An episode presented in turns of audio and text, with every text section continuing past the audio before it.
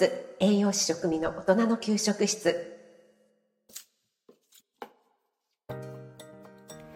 おはようございます。いつも聞いていただいてありがとうございます。初めて聞いてくださった方もありがとうございます。ツイッター、インスタ、ホームページも開設しています。そちらの方もどうぞよろしくお願いします。はい、今日は日本の給食は素晴らしいということについてお話ししたいと思います。先日シンガポールに在住のフック船長さんが日本の給食って世界から見たら驚愕するらしいというタイトルで配信をされていました。こちらまだ聞いてないよという方はぜひ聞かれてみてください。給食の献立作りそして実際に調理をしていた私にとってはとっても嬉しい内容の放送でした。自分が子供の頃を振り返ってみても給食の思い出って結構大きいですよね。その給食の内容によって世代が分かったりとか共感し合えたりしますよね。ちなみに私が好きだった給食メニューはボルシチでした。私が通っていた小学校は普通の公立の小学校だったんですけども給食がとっても美味しかったんですよね。そしてこのボルシチってなんだっていうね、えー、家庭ではなかなかその時代に出てこない食べ物だったんですよね。なんか色合いも赤くて綺麗だったしなんとなくおしゃれなシチューだなということでねボルシチが出るとちょっとテンションが上がっていました。皆さんの好きな給食は何でしたか？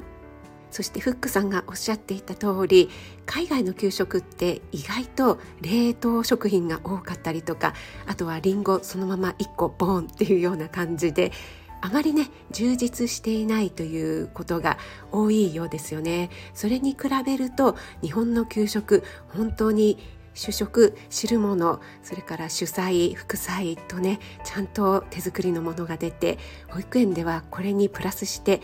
おやつも手作りで出ますからね。いや素晴らしいですよね。私は自分褒めっていうのはちょっと苦手なんですけども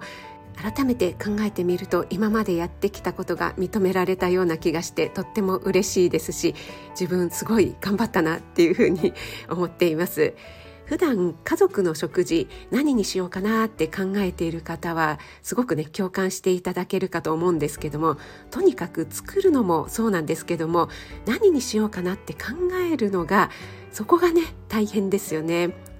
えー、以前に女医の美穂さんとコラボライブをした時にも少しお話ししたんですけどもやっぱりね献立っていうのは考える要素がとっても多いんですよね。特に給食の献立となるとその考える要素が半端ではないんですね、まあ、これが仕事なので仕方がないんですけども私は保育園の献立を作っていたので保育園は日曜日だけお休みなんですけども土曜日は普通に営業していましたので、まあ、日曜日の分だけ抜かしたとしても月に2 5 6日分、えー、毎日全部違う献立を立てていたのでいやこれは大変でしたね。で、えー、どんな要素をね考えるかっていうのを全部お話しするととっても長くなってしまうので何回かに分けてお話ししたいと思います今日はまず栄養価バランス味それから色合い食材のかぶりなんかについてお話ししたいと思いますやっぱり栄養士なので、え、1日を通してもそうなんですけども例えば1週間1ヶ月通して栄養価のバランスがちゃんとクリアしているかというのを、えー、まず第一に考えますね。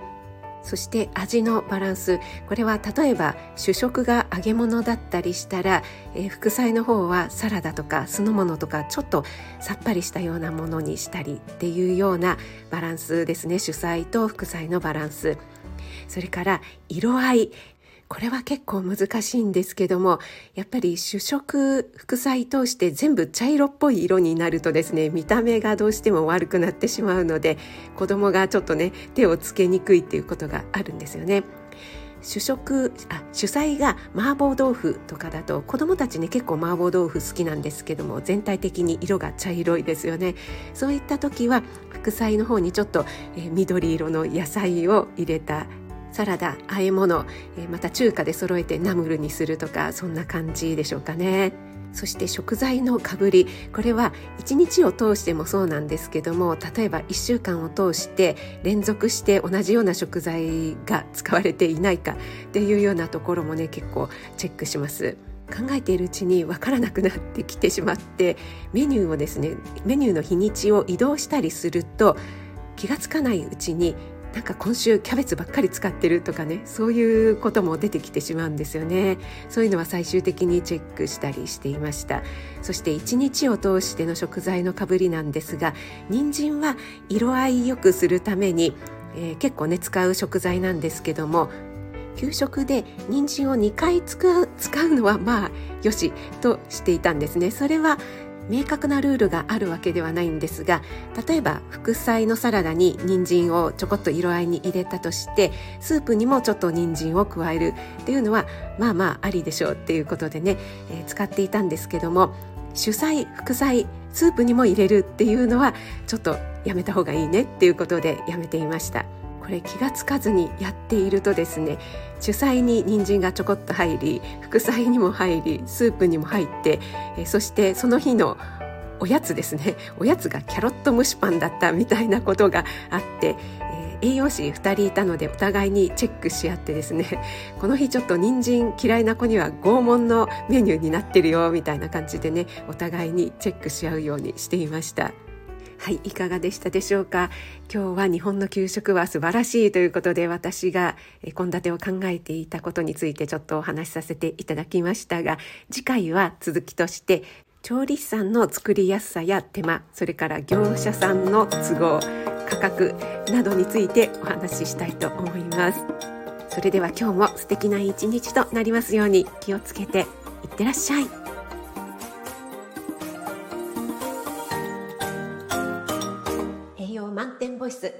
師職務の大人の給食室。